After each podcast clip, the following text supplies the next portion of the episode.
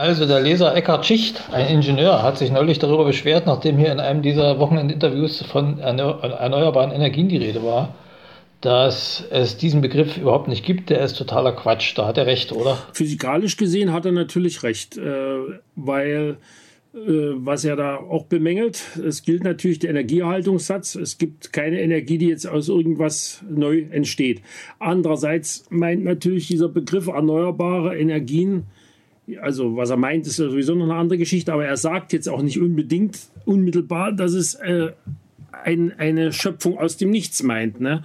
Er meint nur, dass man verfügbare Energien äh, neu irgendwo anders herzieht. Ich meine, nebenher gesagt, das Wort Energiequelle ist auch eingebürgert und sagt Hinz und Kunz und wahrscheinlich sogar der eine oder andere Physiker, ohne dabei rot zu werden. Auch das ist natürlich Quatsch aus dem gleichen Grund weil die Energie wird einfach nur umgewandelt. Ne? Aber wenn man mhm. die Sache jetzt mal anders betrachtet, kann man es ja auch äh, so, so sehen, dass die Erde jetzt als solche, wo wir ja nun mal drauf leben, äh, in sich ja kein abgeschlossenes System ist. Und permanent Energie zufließt in Form von Sonnenstrahlung.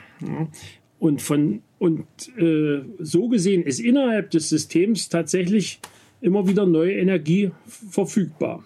Innerhalb des Systems würde heißen Erde und Atmosphäre und alles, was da an Rohstoffen da ist, sind dann die vorhandenen Energien oder Energiequellen. Ja, ja, ich meine auch das, was wir bislang verbrennen, äh, ob nun Gas, Öl oder äh, Kohle, ist ja ursprünglich auch Sonnenenergie gewesen, die dann eben irgendwann von Pflanzen und Mikroben äh, in Biomasse umgewandelt worden ist, die dann sukzessive in, der Erdgeschichte entweder zu, zu reinem Kohlenstoff oder zu Kohlenwasserstoffen umgewandelt worden ist durch äh, geochemische Prozesse und teilweise auch durch biochemische.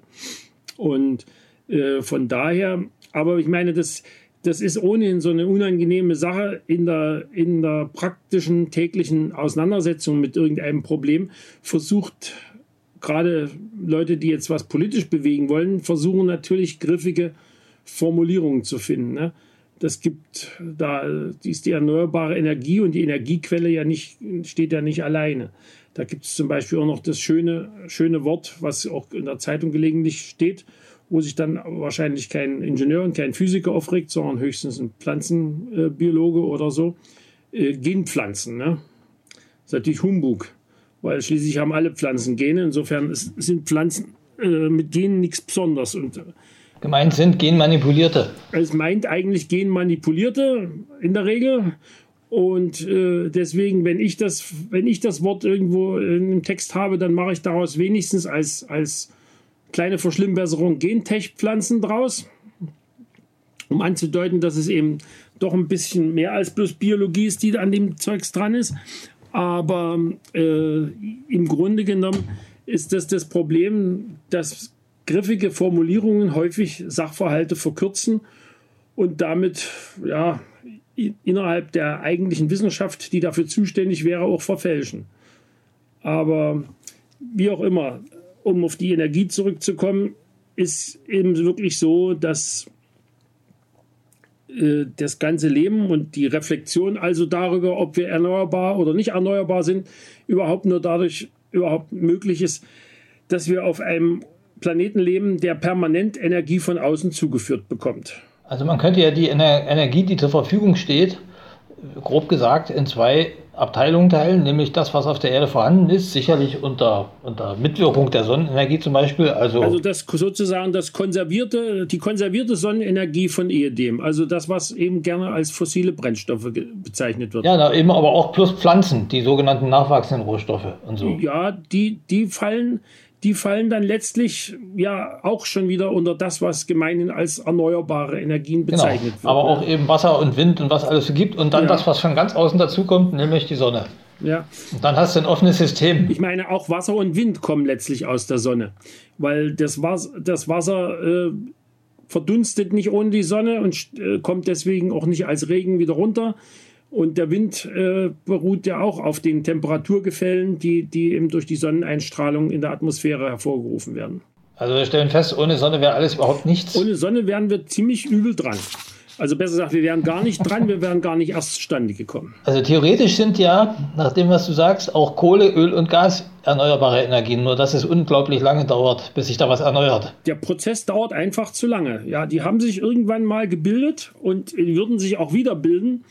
Äh, aber wenn man sich anschaut, wie, wie lange die, die Bäume her sind, aus denen die Kohle geworden ist, oder der äh, Schlick auf dem Meeresgrund, aus dem dann irgendwann mal Öl geworden ist, das sind immer ein paar Millionen Jahre. Also das ist dann für, für, für menschliche Zeiträume ist das dann quasi wie, wie nicht, nicht vorhanden. Ne? Wie umgekehrt natürlich die, die über die gleichen Zeiträume eben unentwegt die Sonnenenergie zuströmt, die aus diesen, in dieser Hinsicht dann eben tatsächlich ja. immer wieder neu da ist. Also die Kohle, Öl und Gas sind zwar theoretisch erneuerbar, aber eben nach unseren Maßstäben nicht nachhaltig. Die sind absolut nicht nachhaltig. Deswegen wäre natürlich, das sagen auch einige Leute, äh, die, die äh, Formulierung nachhaltige Energiequellen oder so auch noch etwas besser, wobei, wie man sagt, die Quelle auch schon suspekt ist, weil Quelle ja unterstellt, dass es da irgendwo was aus dem Nichts gibt. Ja. Was natürlich nicht stattfindet. Andererseits ist natürlich, äh, wenn man das im, im ganz Kleinen sieht, mit der Energie auch etwas ungenau. Zwar gilt der Energiehaltungssatz auch auf Quantenebene, also auf Atomebene, aber da auch da der, der, der Olle Heisenberg mit seiner Unschärfe gilt, gibt es auch im Zweifelsfall eine Energieunschärfe, sodass man das auch nicht ganz genau weiß, wie viel Energie dann eigentlich erhalten ist in dem jeweiligen Moment. Äh, verstehe ich jetzt nicht ganz. Dass du, das, das hat jetzt was mit Atomfusion, Kernspaltung oder was zu tun? Nee, gar nicht, gar nicht. Das sind wieder andere Geschichten. Nee, aber wenn, wenn, wenn du ein Atom hast, dann hat natürlich das Elektron, was, was, äh, oder die Elektronen, die um den Atomkern sich bewegen, die haben natürlich eine definierte Energie. Ja. Rein theoretisch. Rein praktisch allerdings kannst du das für das einzelne Elektron eben nicht, nicht gleichzeitig mit Ort, Platz und, äh, und Zeit ermitteln. Das heißt, es gibt da immer eine Unschärfe, entweder bei der Energie oder beim Ort oder bei, beim anderen Ding. Also, je nach, also all die also, äh, Parameter, mit denen du das äh, Elektron beschreiben könntest, davon kannst du immer nur eins genau wissen. Die anderen drei, anderen eben nicht gerade. Das ist dieser, dieser, dieser, dieser Käse mit der Heisenbergschen Unschärfe-Relation. Dann gibt es ja noch den Begriff der nachwachsenden Rohstoffe ja, in diesem ganzen Kontext. Das ist, das ist natürlich die gleiche, gleiche Richtung. Auch da ist natürlich die Sache ein bisschen kompliziert, finde ich, weil natürlich wachsen die nach und es ist natürlich ein Rohstoff. Ich meine, man darf ja nicht vergessen, dass äh, die Kohle als Brennstoff ja auch als Provisorium in, in unsere Geschichte eingetreten ist. Der sächsische äh, Forstmeister, der den Begriff der Nachhaltigkeit erfunden hat, vor na, reichlich 200 Jahren oder 250 Jahren inzwischen schon, der hatte ja in seinem Buch sehr schön geschrieben, dass solange, die hatten ja damals praktisch alles äh, halbwegs erreichbare Holz äh, weitgehend abgeholzt in vielen Gegenden. Mhm. Und da hat er dann geschrieben, also man könne eben nur so viel Holz abschneiden und verbrauchen, wie nachwächst. Und solange man eben jetzt was nachlassen, wachsen lassen muss, um diese Lücke zu füllen, die entstanden ist, könne man sich ja mit dem Verbrennen von Kohle und Torf behelfen. Und da tritt dann wieder der alte Kernsatz äh, in Kraft, Provisorien halten sich am längsten. Wobei man ja unter nachwachsenden Rohstoffen heute mehr so Sachen versteht, die dann als schnell als Biomasse zur Energiegewinnung, hätte ich fast gesagt, Umwandlung ja, eingesetzt nur, werden können. also nur, Holz, Mais und diese ganzen Geschichten. Ja, klar. Ja, ja, natürlich. Also das, ich sage ja, das, der ursprüngliche, die ursprünglichen Rohstoffe in vielen Fällen waren immer waren nachwachsend. Bloß irgendwann hatten wir eben durch das industrielle Wachstum oder das vorindustrielle Wachstum schon äh, einen Verbrauch an, an bestimmten nachwachsenden Rohstoffen erreicht, dass es nicht mehr nachhaltig funktioniert, dass also weniger Holz nachwuchs, als wir verbrauchten. Hm. Man darf ja nicht vergessen, die ganze ursprüngliche Metallurgie basierte auf Holzkohle und äh, gebaut wurde mit Holz Ziegel, wenn man schon Ziegel hatte, wie in Norddeutschland, die mussten auch mit irgendwas, mit irgendeiner Energie gebrannt werden. Das war in der Regel auch Holz. Da verschwanden also Unmengen von Holz, äh, nicht nur im Schiff- und Hausbau, sondern eben vor allen Dingen äh, im Feuer. Und äh, das, die, diesen Punkt äh, kann man auf dem Niveau, auf dem wir heute Rohstoffe verbrauchen, mit Sicherheit auch nicht durchziehen. Also insofern ist das mit den nachwachsenden Brennstoffen, müsste man in dem Falle, was du jetzt sagst, äh, äh, meintest, äh, sagen, das ist mit Sicherheit keine nachhaltige Option. Heute verschwinden ja. dafür Unmengen von Mais und anderen Sachen im Autotank. Ja, ja, das ist, das ist absolut, absolut nicht nachhaltig. Also man muss schon, da muss man schon das ganze Verkehrskonzept und unser ganzes Energiekonzept im Ganzen erheblich verändern, äh, um, um mit, mit äh, Pflanzenbiomasse äh, ein wenig äh, die Ungleichmäßigkeiten der, der, der unmittelbar solaren äh, Energiequellen auszugleichen und b äh, möglicherweise auch in der Chemie Öl, Erdöl und Erdgas zu ersetzen, was ja rein, rein theoretisch möglich ist. Du kannst natürlich äh, gibt also hier beim 3D-Druck, bei den einfachen 3D-Druckern zum Beispiel, der Kunststoff, der da verwendet wird, vielfach ist im Grunde genommen ein Polymer aus Milchsäuremolekülen. Und ja, Milchsäure kannst du natürlich aus allen möglichen Biomassen produzieren. Kann man denn eigentlich abschätzen, in welcher, also wenn man mal, habe ich vorhin irgendwo gelesen, die drei Hauptquellen für sozusagen erneuerbare oder nachhaltige Energien sind ähm, Sonnen, Sonnenenergie, ja ähm, Gezeiten und Geothermie. Mhm. So war das ja irgendwo aufgeführt. Vielleicht fehlt da noch ja, was ja, Wichtiges. Ich meine, klar, du hast, du hast nicht zu vergessen, ist natürlich immer, immer noch der Wind. Wind, ja. Und äh, nicht zu vergessen ist auch der ganz ordinäre Wellengang. Naja, das ist wahrscheinlich äh, jetzt unter, Wellengang unter Gezeiten, und Gezeiten sind allerdings extrem schwierig. Kann man, kann man ungefähr sagen, was da vielleicht noch das für, für mittel- und längerfristig das ergiebigste sein könnte, wo er noch am meisten rauszuholen ist für die Menschheit? Also im Moment ist am, am meisten, also man muss ja sowieso noch unterscheiden, wir haben ja verschiedenen Energiebedarf. Also wir haben einerseits natürlich einen Wärmebedarf in vielen Teilen der Welt, mhm. beziehungsweise einen Kühlungsbedarf.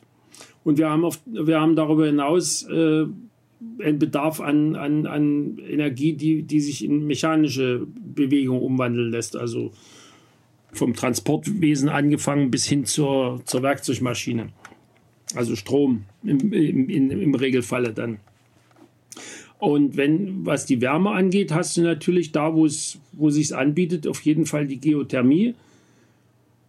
Und das ist, betrifft mit Sicherheit nicht nur, nicht nur äh, äh, Island oder Hawaii oder so, weil es gibt ja auch die Möglichkeit, äh, etwas effizienter, als es die jetzigen Heizanlagen aus Verbrennung tun, mit die Erdwärme zu nutzen in unseren Breiten, indem man zum Beispiel solche Wärmepumpen installiert. Da muss man dann zwar wieder Energie zusetzen, weil das, da kommt dann auch wieder ein anderes physikalisches Gesetz, der zweite Hauptsatz der Thermodynamik, der, der ein, ein Perpetuum mobile zweiter Art sozusagen verbietet. Will sagen, der verbietet, dass ein dass man Wärme von einem kälteren zu einem wärmeren Objekt transportiert kann, transportieren kann. Das macht eigentlich die Wärmepumpe. Ja, die macht genau das, aber die macht das eben nicht, nicht umsonst. Das heißt, da Nein. muss man Energie reinstecken. Äh, aber eben nicht so viel, wie, wie man eigentlich dann im Endeffekt als Heizleistung hat. Also, was weiß ich, gab es ist jetzt Pima Fensterkreuz, also mir ist dunkel so, wenn man 5 Kilowatt Heizleistung haben will in einem Haus, dann kommt man mit einer Wärmepumpe vielleicht mit einem Kilowatt äh, eingespeister Elektroenergie hin. Aha. Die anderen vier kommen aus der Erdwärme. Also aus einem tiefen Loch von 60 Metern oder besser gesagt aus zwei tiefen Löchern dann meistens, wo man dann eben die dort hier die, die, die Temperaturdifferenz äh, schon nutzen kann. Na gut, ich will nochmal. Eine Wärmepumpe ja. haben wir ja eine zu Hause, fast alle. Kühlschrank. Ja, der macht das, der, der führt das eigentlich sehr schön vor, dass man eben aus einem kälteren Wärme in ein wärmeres Medium überführen kann, wenn man, wenn man Energie reinsteckt. Nämlich aus dem Inneren des Kühlschranks, der definitiv kälter ist als das Zimmer, in dem er steht, in der Regel jedenfalls, kriegt er eben die Wärme raus. Das genau macht auch eine Wärmepumpe in, in, in größerem Maßstab, bloß umgedreht eben äh, bei, bei Gebäudeheizung. Aber insgesamt kommt es immer auf die Gegend an. Also in, in, im äh, Süden der USA und in Kalifornien ist mit Sicherheit äh, die Photovoltaik das, das ergiebigste, was man aus diesen äh, Sachen nutzen kann. Vielleicht sogar die, die, die ähm, Solarwärmenutzung in Großkraftwerken. Das gibt's, da gibt es in Kalifornien zumindest ein, zwei ziemlich große. Während äh, in, in Schottland oder auch in, in, an der Nordseeküste ist mit Sicherheit der Wind ergiebiger. Ich will mal zum Begriff zurückkommen, mit dem wir angefangen haben. Hm? Also es ist wahrscheinlich schwierig, einen besseren, physikalisch auch völlig exakten und trotzdem einprägsamen Begriff zu finden für das Ganze. Ein griffiger Begriff ist so leicht nicht zu haben. Wäre Ökoenergie eine Variante? Auch das träfe die Sache ja nur, nur unter Umständen. Ne? Also man kann ja sehr schön sehen bei großen Windparks, äh, wenn, die, wenn die ohne Rücksicht auf äh, sonstige Umweltbelange irgendwo hingestellt werden, dann hat man zum Beispiel das zwar Gutes für den Klimaschutz getan, aber Schlechtes für den Artenschutz, weil man alle möglichen Fledermäuse oder, oder Vögel äh, reihenweise totschlägt. Und äh, genauso ist auch ein, äh, ein Photovoltaikkraftwerk, was jetzt auf irgendeine Nutzfläche gestellt wird, ohne dass man die Nutzfläche unten drunter noch für, agrar für agrarische Zwecke nutzen kann, wahrscheinlich auch nicht unbedingt umweltfreundlich. Da gibt es eigentlich inzwischen schon eine ganze Menge schöne äh, Ideen, wie man das kombinieren kann. Also Freifeld-Solaranlagen mit, Aha, mit Landwirtschaft. Also ich meine, in Brandenburg und Mecklenburg... Da muss man natürlich etwas höhere Gestelle für die ja. Solarzellen machen, damit unten drunter A was wachsen kann und B auch eine Landmaschine noch durchfahren kann. Habe ich noch nicht gesehen. Aber in Brandenburg, Mecklenburg gibt es wahrscheinlich noch im Moment noch durch die ganze Agrarpolitik so viele Flächen, die nicht gebraucht ja, werden. Auch da würde ich sagen, kommt es darauf an, wie hoch man die stellt, weil, weil natürlich ist auch ein, eine Brachfläche, die als Biotop halbwegs funktioniert, wenn dann, wenn dann noch ein paar Solarzellen drin rumstehen, wahrscheinlich für viele Umweltbelange durchaus nicht schlecht. Aber das kommt immer aufs Detail an. Ne? Ja. Also Öko ist auch nicht immer richtig, leider.